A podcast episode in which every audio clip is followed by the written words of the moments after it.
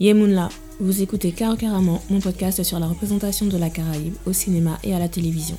Je m'appelle Maïla et aujourd'hui je vous demande de m'accorder quelques minutes pour vous convaincre d'aller regarder un film caribéen. J'espère que ça va bien depuis la dernière fois. Je suis de retour avec un nouvel épisode de 5 bonnes raisons de voir.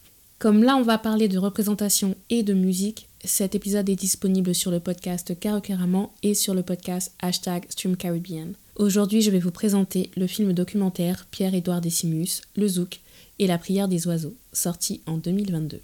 Il a été réalisé par Philippe Mugerin et produit par Indraline Productions. J'ai assisté à la première séance publique sur Paris le 25 février 2023. Voici le synopsis. Le parcours de vie du Guadeloupéen Pierre-Édouard Décimus, bassiste, membre du groupe Les Vikings, mais aussi cofondateur du groupe Cassav. Synopsis simple et efficace, mais ce documentaire de 2h15 est plus que le récit d'un parcours de vie. C'est l'histoire musicale de la Guadeloupe et une lettre d'amour au peuple caribéen. Vu comment je vous parle de Zouk depuis le début de Karukarama en 2019, vous vous doutez bien que je vais vous expliquer pourquoi vous devez le voir aussi. C'est parti pour les 5 bonnes raisons de voir Pierre-Édouard Décimus, le Zouk et la prière des oiseaux.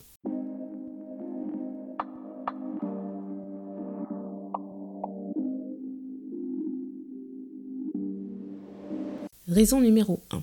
Pour le plaisir des yeux. Il y a beaucoup de photos de l'époque. On voit les hommes avec leur afro bien structuré, les pantalons cintrés, les crop tops, les mini shorts qui montrent les jambes bien galbées. Les tontons étaient sucrés. Mais d'une façon générale, c'est ce qui me frappe toujours dans les vidéos et les photos des années 60-70. La jeunesse guadeloupéenne était stylée. Je ne dis pas que ma génération et les plus jeunes euh, ne le sont pas. Hein. Bon, c'est mon avis personnel, hein, mais euh, je trouve que la mode masculine est ennuyeuse, quoi. Mais bon, je dis ça, c'est pour faire un peu d'humour, mais euh, blague à part, euh, ma première raison de voir ce film, c'est vraiment le fait qu'il soit une collection de témoignages directs de ce qu'était la vie d'un adolescent ordinaire en Guadeloupe dans les années 60-70. D'habitude, c'est une époque dont on parle par rapport au Bumidum ou aux luttes indépendantistes, mais là, on est au contact du peuple. Donc oui, Pierre-Édouard Décimus est le fil conducteur. La majorité des intervenants sont des hommes. Et pourtant, il se dégage une telle douceur de ce film. Et c'est à l'image, en fait, de Pierre-Édouard Décimus. Et ce n'est pas souvent que les hommes de chez nous ont l'occasion de parler de ce qui les anime. L'antillais, entre guillemets.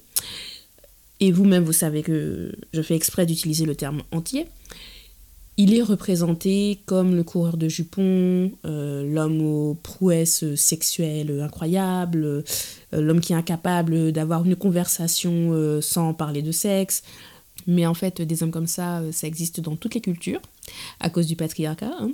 Donc, la différence quand même, c'est que les hommes des autres cultures, en général, ils ont droit à d'autres représentations. Ils ont de la diversité dans leur représentation. Les nôtres, non un entier vulnérable, un entier sensible, on connaît pas. Et franchement, la passion qui se lisait sur leur visage, qui s'entendait dans leur voix pendant qu'ils racontaient leurs souvenirs, c'est comme si on écoutait un conte. Ce qui m'amène à la deuxième raison. Raison numéro 2 de voir Pierre-Édouard Décimus, le zouk la prière des oiseaux. Le storytelling.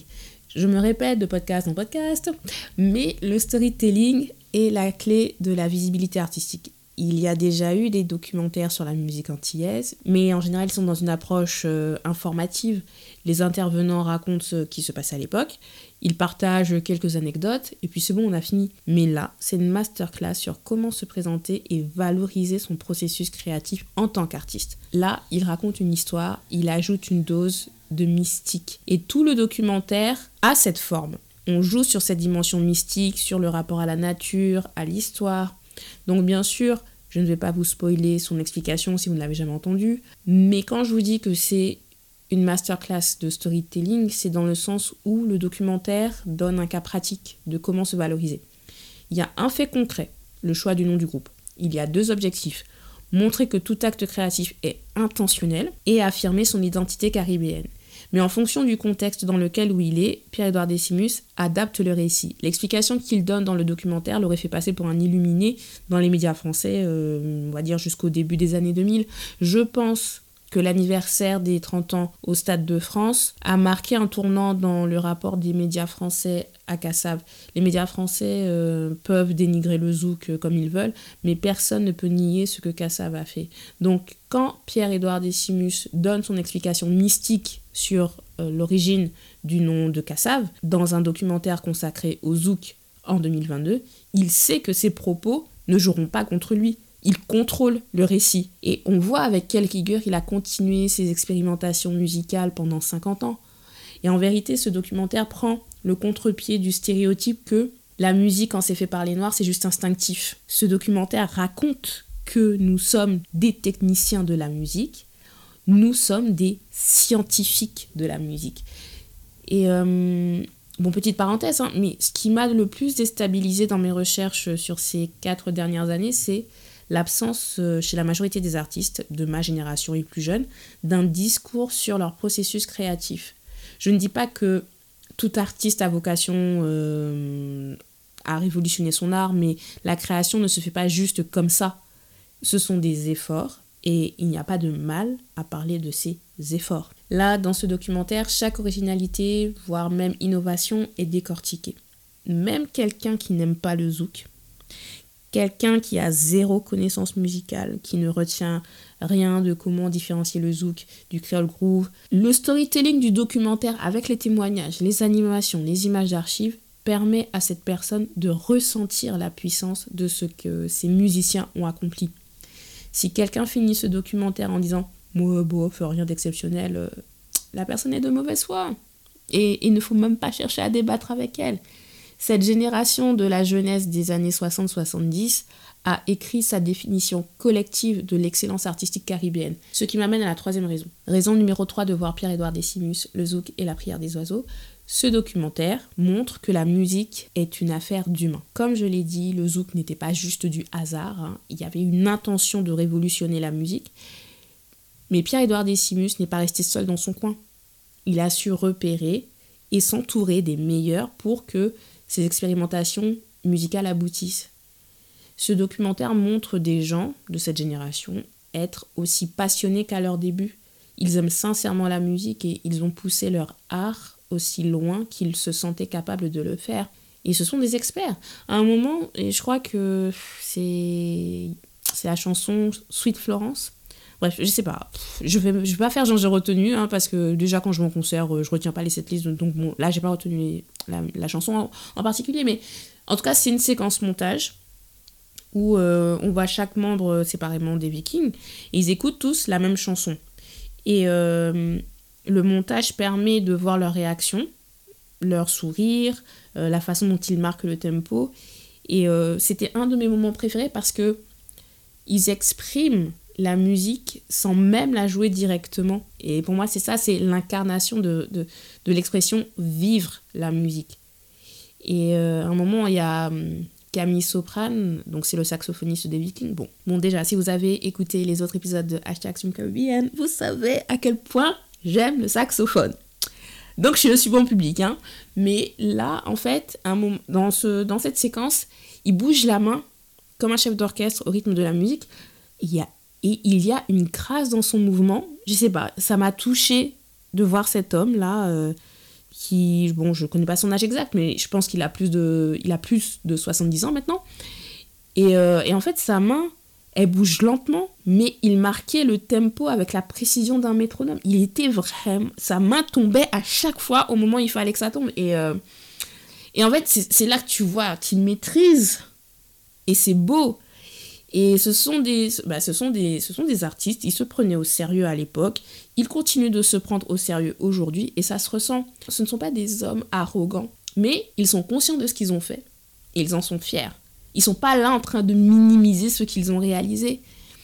Donc la musique, c'est de l'humain et c'est une histoire de rencontre. Ce qui m'amène à la quatrième raison. Raison numéro 4 de voir Pierre-Édouard Décimus, le zouk et la prière des oiseaux. Cela permet de comprendre l'importance du lien avec le public. Oui, il y a l'aspect humain entre les différents artistes qui collaborent dans la création, mais il y a aussi l'aspect humain dans le partage avec le public. Le documentaire met euh, en avant euh, le rôle de la diaspora dans la promotion de Kassav parce que le groupe leur a fourni une occasion d'être fiers sans avoir besoin de validation extérieure. Et je me dis que c'est un aspect que les artistes de ma génération et plus jeunes ont tendance à oublier. Honnêtement, le discours sur Ouais, notre public ne nous soutient pas assez, notre public est difficile, je l'entends depuis 4 ans et je suis fatiguée. Qui a envie d'aller soutenir quelqu'un qui te critique tout le temps? Et je pense que ce qui s'est passé, c'est que c'est l'industrie euh, l'industrie française en fait, à force de dévaloriser le public antillais, et nous-mêmes on a intégré le discours de dire le public antillais est dur, et je suis exprès de dire entier, le public antillais manque d'enthousiasme et tout ça, et ben en fait c'est devenu une réalité. Je pense que le public antillais a toujours été exigeant, et c'est pour ça que nos artistes ont repoussé les limites artistiques. A l'inverse, je pense que certains artistes sont entrés dans une forme de complaisance à vouloir suivre des modèles de carrière qui ne correspondent pas à leur réalité et ils ont perdu de vue le plus important, c'est-à-dire le lien avec le public. Ce n'est pas qu'une histoire de euh, ouais, les médias nationaux ne parlent pas assez de nous. Kassa va remplir de grandes salles sans passer par les médias grand public. Le groupe était son propre branding, les chansons avaient des paroles qui touchaient directement les personnes concernées sur la difficulté de nos vies, mais aussi sur la fierté d'être soi, sur l'envie d'aimer, sur l'envie d'être heureux. La musique apportait de bonnes vibrations, ce qui fait qu'elle pouvait être appréciée par un public non antillais qui ne comprenait pas les paroles de toute façon. C'est pour ça que s'il y a bien quelque chose à retenir de Cassav, ce n'est pas tant le produit créé, ce n'est pas le comment, mais c'est l'importance d'avoir un pourquoi. Ce qui m'amène à la cinquième raison de voir ce documentaire. Raison numéro 5 de voir Pierre-Édouard Décimus, le zouk et la prière des oiseaux. Le documentaire montre ce que signifie oser rêver grand. On en a besoin en ce moment. Toute proportion gardée, c'est ce que j'ai voulu faire avec les séries euh, d'interviews du podcast Hashtag Caribbean. Je voulais garder une trace des rêves d'artistes guadeloupéens de ma génération, capables de se raconter, d'avoir un discours sur leur passé, sur le présent et sur l'avenir. Et j'ai fait exprès de choisir des artistes dans des genres musicaux différents. Au passage, Mano Dichango, qui a clôturé la saison 1 de Hashtag Caribbean, est présent dans le documentaire et il explique le concept de son album Guadeloupe, qui est sorti il n'y a pas longtemps, et qui mêle le hip-hop et euh, le zouk de Kassav. Et en fait, ces artistes ont eu des expériences de vie différentes, des carrières différentes, mais ils ont tous appliqué la formule Kassav, c'est-à-dire avoir la passion pour la musique en général, trouver les collaborateurs adaptés pour expérimenter et avoir à cœur de représenter leur identité caribéenne. Après, leur storytelling peut encore être amélioré, hmm, mais ce n'est pas le sujet du jour. Tout ça pour dire que ce n'est pas une question de genre musical, c'est une question d'approche de son art. Au lieu de se regarder en disant parce que je viens de Guadeloupe, il me manque ceci, il me manque cela, le documentaire dit regardez déjà tout ce que vous avez. Vous avez l'essentiel quand vous avez la conscience de votre valeur. Alors rêvez et continuez d'avancer. Dans la dernière partie du documentaire, Pierre-Édouard Decimus insiste sur le fait que la Guadeloupe doit continuer à apporter sa contribution à la construction de la puissance culturelle caribéenne. Et au passage, il n'utilise pas le terme antillais. Voilà. Mais au final, peu importe le terme que vous utilisez pour vous définir, la seule conviction à avoir, c'est que vous valez quelque chose et que votre contribution peut changer la société. Cela s'applique dans tous les domaines. Même le simple fait de dire aux gamins du quartier qui commencent à mal tourner qu'ils méritent mieux dans la vie, c'est une contribution. C'est le respect de l'autre et c'est d'abord le respect de soi. Ça aussi, c'est une contribution. Tout acte pour aider quelqu'un d'autre à avoir la meilleure vie possible c'est aussi s'aider soi-même et c'est ce qui fait une meilleure société. Et c'est sur ça que je veux terminer avant la séance dont l'organisation a été le parcours du combattant, mais vraiment. Pierre-Édouard Decimus a dit que les gens présents étaient des militants culturels. Je ne sais pas si on est des militants culturels, mais en tout cas, le public euh, du samedi, ce sont des fidèles parce que j'ai reconnu plein de gens que j'ai déjà croisé aux différents concerts de Jocelyne Berroir. D'ailleurs, au passage, j'ai lancé un défi lecture sur Instagram pour célébrer le premier anniversaire de son autobiographie Loin de la mer. Donc en fonction de quand vous écouterez l'épisode, euh, je ferai un live bilan le 18 mars. Donc euh, voilà, soyez au rendez-vous. Dans le documentaire, Jocelyne Berroir dit qu'elle ne se considère pas comme militante culturelle. Pour elle, il s'agit juste d'être soi-même, de défendre qui on est et d'être fier de qui on est. Et le documentaire invite à s'interroger sur soi-même, sur ce qu'on a envie d'être. Oui, c'est bien de parler du passé, mais il ne faut pas parler que du passé, il faut se projeter aussi dans l'avenir et garder un esprit positif. En 2021, j'avais publié un article Focus Caraïbes sur Cassav, quelques jours après la mort de Jacob Desvarieux, et j'avais donné mon héritage de Cassav. Créer dans l'intention, incarner l'amour de soi pour mieux aimer les autres, être caribéen sans se justifier ni s'excuser. Ce documentaire, Pierre-Édouard Décimus, Le Zouk et la prière des oiseaux, c'est un appel à l'action. On pourra dire merci à Kassav autant de fois qu'on veut, mais pour moi la meilleure façon est de continuer à entreprendre avec cette même volonté de rester en alignement avec notre identité. Donc je vous souhaite d'entendre la prière des oiseaux. Merci d'avoir écouté cet épisode. Abonnez-vous à ma newsletter pour suivre mon actualité. L'univers Karukeraman, c'est aussi un podcast littérature. Tim Tim, Boafik, un podcast musique, hashtag Caribbean. Pour les écouter et pour lire mes chroniques, rendez-vous sur karukeraman.com. Vous pouvez me contacter à l'adresse karukeraman.gmail.com et me suivre sur les réseaux sociaux Twitter, Instagram, karukeraman. Tous les liens sont disponibles dans la barre de description. Likez et partagez l'épisode pour que le podcast gagne en visibilité. On se voit à dans d'autres soleils. Tiens Béred.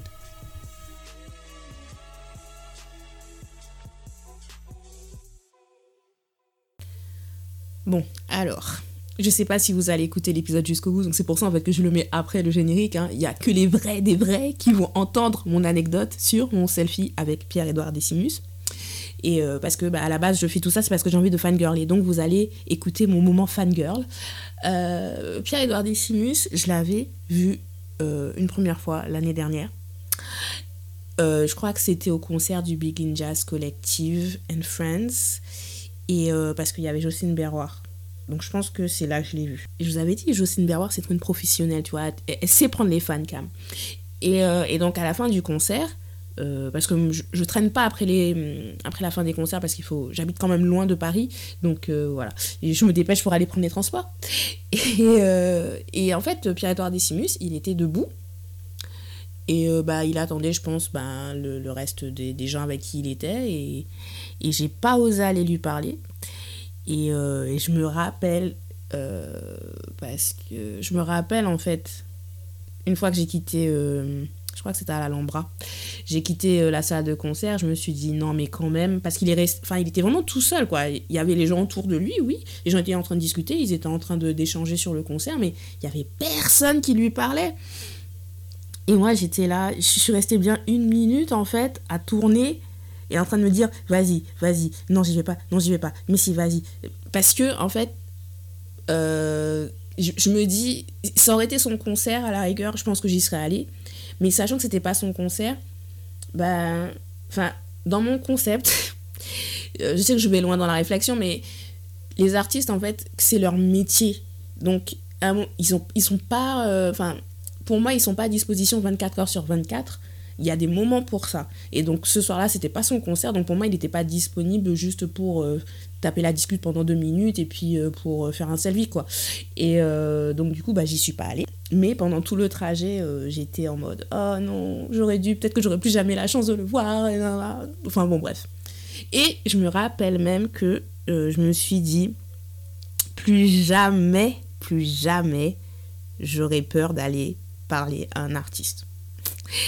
Et, euh, et en fait, euh, bah là, du coup, euh, pareil. en plus, quand je vous dis c'était le parcours du combattant, cette séance, c'était le parcours du combattant pour voir le documentaire. Parce qu'il y a eu un gros problème technique, donc ils n'ont pas pu le diffuser là où c'était prévu. Ils ont changé la salle au dernier moment. Heureusement, ils ont eu cette salle-là. Et franchement, ils ont fait, ils ont fait l'impossible, en fait, pour nous accueillir.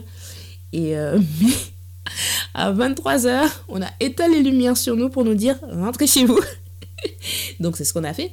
Mais euh, Pierre-Edouard Décimus est resté euh, quand même... Euh, il est resté dans, dans, en haut des escaliers parce que c'était une salle qui était située à un premier étage. Donc lui, il est resté au niveau des escaliers et du petit couloir.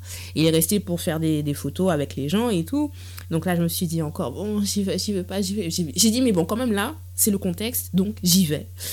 Et, et il était, je sais pas, était trop adorable. Et euh, du coup, j'ai fait mon selfie. Bon, j'ai dit merci. Et on a fait le selfie. Et, et après, bah, je suis partie. J'étais contente. J'avais eu ma photo. Et voilà. Après, après j'ai dit à Manodi Shango, ça y est, j'ai fait mon selfie. Et, et puis, bah voilà. Mais bon, sinon, blague à part?